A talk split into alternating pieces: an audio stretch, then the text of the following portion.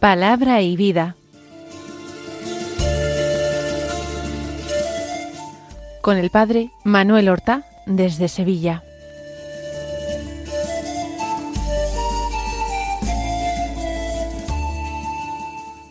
En el nombre del Padre y del Hijo y del Espíritu Santo. Amén. Alabados sean Jesús y María. Muy buenos días, queridos amigos, oyentes de Radio María y seguidores del programa Palabra y Vida. Hoy es el martes de la trigésimo primera semana del tiempo ordinario. Este martes es día 7 de noviembre. Nos ponemos a la escucha de la palabra de Dios, suplicando al Señor en nuestros corazones la gracia necesaria para llevar esta palabra a la vida, para convertir esta palabra en vida. La primera lectura de la palabra de Dios de la misa ya sabemos que es de la carta del apóstol San Pablo a los romanos, de la carta más extensa y doctrinalmente más importante del apóstol de los gentiles. Vamos a continuar leyendo esta carta hasta el sábado de esta semana. Ya la que viene comenzaremos otro libro bíblico. Hoy vamos a tomar del capítulo 12 los versículos 5 hasta el 16, la primera parte del versículo 16. Es un texto eh, mucho más largo que el de otros días anteriores.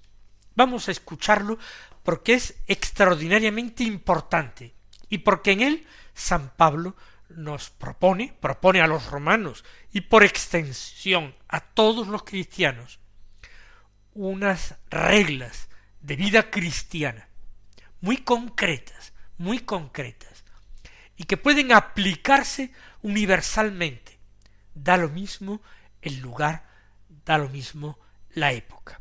Y no olvidemos que la carta de Pablo es palabra de Dios, que no es sólo palabra de un hombre, aunque este hombre sea un apóstol, sino que es palabra de Dios.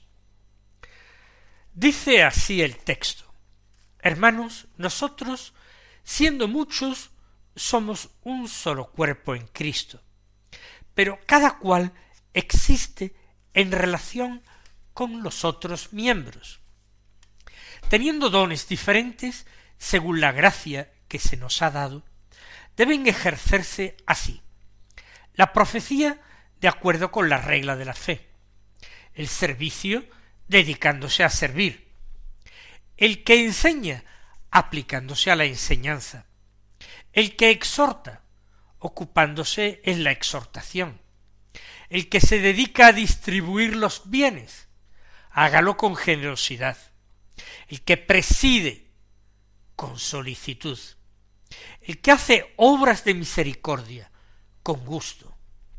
Que vuestro amor no sea fingido. Aborreciendo lo malo, apegaos a lo bueno. Amaos cordialmente unos a otros. Que cada cual estime a los otros más que a sí mismo, en la actividad no seáis negligentes. En el espíritu manteneos fervorosos, sirviendo constantemente al Señor. Que la esperanza os tenga alegres. Manteneos firmes en la tribulación, sed asiduos en la oración, compartid las necesidades de los santos, practicad la hospitalidad, Bendecid a los que os persiguen, bendecid sí, no maldigáis. Alegraos con los que están alegres, llorad con los que lloran.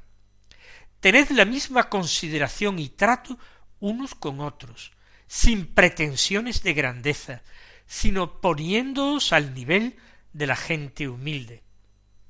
No os tengáis por sabios. Como ven, un texto largo pero extremadamente interesante y concreto. Vamos a ir frase a frase comentándolo. Y luego vamos a tratar en la oración de formular propósitos, de adoptar resoluciones para nuestra vida cristiana. San Pablo dice nosotros, siendo muchos, somos un solo cuerpo en Cristo. Esta es una gran verdad que vertebra en muchas ocasiones el pensamiento de Pablo. La Iglesia es el cuerpo de Cristo, cuerpo místico de Cristo. Y en ese cuerpo de Cristo nos integramos todos, cada uno con su función, cada uno con los dones que Dios le haya concedido, como dice Pablo en este texto. La cabeza de este cuerpo es el mismo Cristo nuestro Señor. Por tanto, que no nos confunda la multiplicidad de personas, de individuos que formamos la Iglesia Santa y Católica.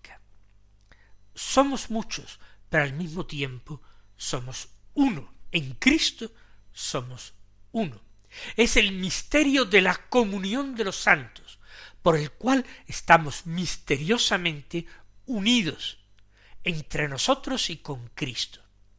Y esa vida que recorre cada uno de los miembros o de las células del cuerpo místico de Cristo, esa vida es la vida de Dios, que es la gracia.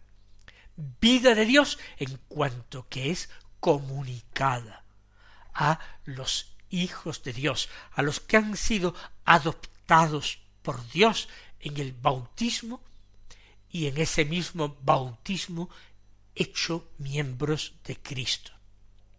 Por eso la Iglesia es una, es la primera característica de la Iglesia. La Iglesia es una. Y es santa, ¿por qué? Porque su cabeza es Cristo, porque es el cuerpo de Cristo, del Cristo místico. Y es la primera condición para la salvación. Fuera de la Iglesia no hay salvación, nos lo dirá la misma palabra de Dios. Siendo muchos, dice Pablo, somos un solo cuerpo en Cristo. Pero, añade, cada cual existe en relación con los otros miembros. Es decir, no somos individuos yuxtapuestos, ni siquiera al interior y formando este cuerpo de Cristo. No somos como los ladrillos, los ladrillos que forman un muro, que están los unos al lado de los otros, aunque sea formando el mismo muro. Nosotros estamos dispuestos en este cuerpo de una forma mucho más audaz, una forma mucho más realista, mucho más semejante a un organismo vivo. ¿Por qué? Porque todos nosotros somos diferentes, cada uno ha recibido una gracia, un don de Dios. Y existimos los unos en relación con los otros. Desarrolla esta idea añadiendo, teniendo dones diferentes según la gracia que se nos ha dado, deben ejercerse así. Por tanto, estos dones o carismas, estas gracias particularmente concedidas a cada uno, son para hacerles fructificar. Ahora bien, esa fructificación de la gracia no es simplemente una tarea personal. No cultivamos y cosechamos para nosotros, sino que esos dones deben ejercerse, ejercerse en favor de los demás miembros que conforman el cuerpo místico de Cristo. ¿Cómo? Lo va explicitando San Pablo a continuación. Dice, la profecía de acuerdo con la regla de la fe. La profecía es la cualidad que nos permite decir una palabra de parte de Dios. Profecía es hablar en nombre de otro, hablar de parte de otro. Pues bien, la profecía es de estar de acuerdo con la regla de la fe, porque hay una sola fe. Lo mismo que hay un solo bautismo, lo mismo que hay un solo Cristo y un solo cuerpo de Cristo. Por tanto, la profecía que se ejerza, que se realice, pero según la regla de la fe.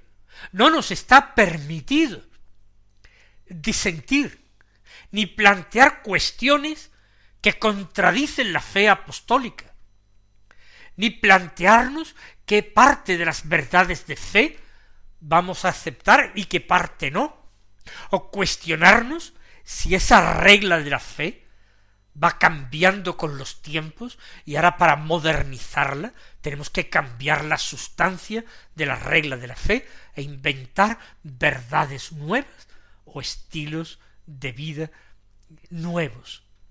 En absoluto.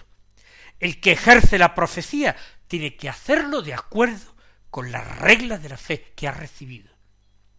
Y es una regla, una norma que no puede ser cambiada, que puede ser cada vez más comprendida, pero solamente eso, nunca cambiada.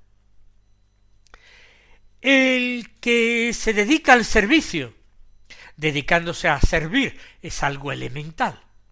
No basta con tener el nombre de servidor, cuando luego a uno nunca encuentra momento oportuno, circunstancias favorables para servir en la realidad. No aspiremos en la Iglesia a tener cargos que son nombres, palabras, títulos, pero vacíos de contenido. El que enseña aplicándose a la enseñanza, el que enseña que no eche de menos otra acción eh, más comprometida socialmente en la iglesia, si es muy importante esa gracia de enseñar, pues que se aplique a la enseñanza.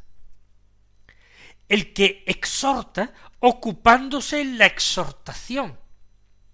Todo es de sentido común, pero es que quizás en la humanidad en todos los tiempos, tanto en el siglo primero en el que Pablo escribió su carta a los romanos, como en nuestro siglo XXI, y han pasado veinte siglos, quizás el menos común, el menos frecuente de todos los sentidos es el sentido común. El que se dedica a distribuir los bienes, que lo haga con generosidad, no con tacañería, que siempre el Señor dispondrá que haya suficiente para dar a quien lo necesita. El que preside que lo haga con solicitud. ¿Qué es con solicitud? Pues ejerciendo ese cargo. ¿Y qué es esa presidencia? Son los cargos de gobierno. Presidir las comunidades. Presidir pues la comunidad parroquial, sacerdote párroco, la comunidad diocesana, el señor obispo, o la iglesia entera, la iglesia católica y apostólica, su santidad el Papa pero tiene que hacerlo con solicitud, preocupándose de ejercer el cargo, de desempeñar la autoridad. Que lo haga con solicitud, no con miedo a intervenir, no con pereza para actuar. El que hace obras de misericordia con gusto, porque las obras de misericordia no son sólo distribuir dinero, distribuir bienes, ese es otro carisma que ya lo ha mencionado antes. Las obras de misericordia también son espirituales, no simplemente corporales. Y si no se hacen con gusto, el hermano que puede ser el destinatario de estas obras de misericordia puede sentirse remediado, si acaso, en alguna necesidad, pero también puede sentirse humillado profundamente con lo cual no habría misericordia.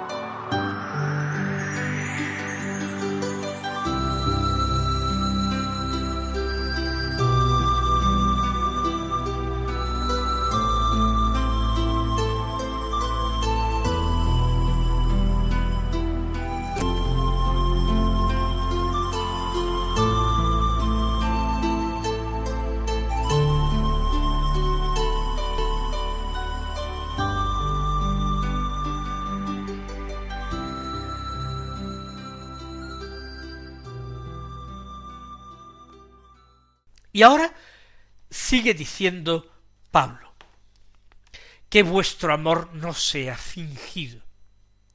El amor cristiano tiene que ser un amor que se manifiesta no en las palabras, sino con las obras. Amor no fingido, aborreciendo lo malo, apegaos a lo bueno. Es algo muy sencillo, precisamente para vivir en tiempos de oscuridad, en tiempos de tiniebla, en tiempos de error y en tiempos de terror, como son los nuestros. Buscar el bien y tratar de evitar el mal. Apegaos a lo bueno, sed buenos de corazón imitando al Padre del cielo, del que procede toda bondad, y aborreced lo malo, no yendo detrás de los pecadores, no sentándose, como dice el Salmo, en la reunión de los cínicos, no corriendo detrás de los adúlteros. Aborreced lo malo. Amaos cordialmente unos a otros. Ya ha dicho que vuestro amor no sea fingido. Ahora implica que el amor sea cordial, que brote del corazón, que no brote del interés, que no brote del eh, temor, que brote del corazón, amaos cordialmente. Si aprendemos a amar cordialmente con el corazón a nuestro prójimo, habremos hallado la perla preciosa que es amar a Dios con el corazón. Para esto, sigue diciendo Pablo, que cada cual estime a los otros más que a uno mismo. Porque si uno se ama a sí mismo más que a nada, si es egoísta, profundamente egoísta, y no sabe mirar más allá de sus narices o de su ombligo, es difícil que pueda amar cordialmente. Por tanto, estimad a los demás más que a vosotros mismos. En la actividad no seáis negligentes, no seáis perezosos, pasivos. Claro que hay que esperarlo todo de Dios, pero Dios también espera de vosotros que le ayudéis a realizar la tarea, que combatáis el buen combate de la fe. No seáis negligentes en la actividad. Y en el espíritu manteneos fervorosos sirviendo constantemente al Señor. Actividad, pero también adoración. Reza y trabaja. Oración, acción. Por tanto, si ha dicho no seáis negligentes en la actividad, añade también, sed fervorosos en el espíritu, en el servicio constante del Señor. Y una serie de actitudes, que la esperanza os tenga alegres, porque la alegría es la mejor manifestación de la fe, y la fe engendra esperanza. La esperanza os tenga alegres, manteneos firmes en la tribulación. La fortaleza es una virtud que tiene que practicar, empeñándose mucho en ella, el cristiano del siglo XXI. Siempre firmes en la tribulación, firmes como yunque golpeado por el martillo, decía un santo padre de la Iglesia. Sed asiduos en la oración, no la dejéis fácilmente, perseverantes, asiduos. Compartid las necesidades de los santos. ¿Quiénes son los santos? Los hermanos, los bautizados, los miembros de este cuerpo de Cristo. Compartid sus necesidades. Practicad la hospitalidad. Son formas concretas, sencillas, pero muy concretas de amar. Que nadie llene su boca diciendo que ama a su prójimo, cuando luego es incapaz de atender con solicitud, de escuchar, de remediar la necesidad ajena, o se cierra a la hospitalidad, no sólo la hospitalidad en su casa, sino de esa hospitalidad íntima, que es abrir las puertas del propio corazón para dejar pasar allí a los hermanos. Sigue diciendo bendecid a los que os persiguen, bendecid sí, no maldigáis. Porque si vivís como cristiano, es inevitable que tengáis persecución en este mundo. Y el cristiano está para decir al mundo una palabra de vida, no una palabra de muerte. Por eso, incluso a los que os persiguen, bendecidlos. Sí, insiste, bendecid, no maldigáis. Alegraos con los que están alegres, llorad con los que lloran. Se trata de una empatía profunda que, que muestre exteriormente esa unión, esa comunión de los santos o unión de todos los miembros del cuerpo de Cristo. Cuando un miembro sufre, todos sufren. Por tanto, con los que lloran, llorad. Cuando un miembro se alegra y goza, todos gozan. Alegraos con los que están alegres. Tened la misma consideración y trato unos con otros, sin pretensiones de grandeza, sino poniéndoos al nivel de la gente humilde. El cristiano no tiene que pretender seguir un curso de honores, escalar en una escala social, en el desempeño de funciones o responsabilidades más elevadas, sin pretensiones de grandeza, poniéndose al nivel de la gente humilde. Y termina con esta recomendación, no os tengáis por sabios, porque sabios hay pocos, pero personas que se creen sabios, por desgracia, hay muchos. Mis queridos hermanos, que acojamos esta palabra de Dios que nos viene por San Pablo en el corazón y demos fruto abundante. El Señor os bendiga y hasta mañana si Dios quiere.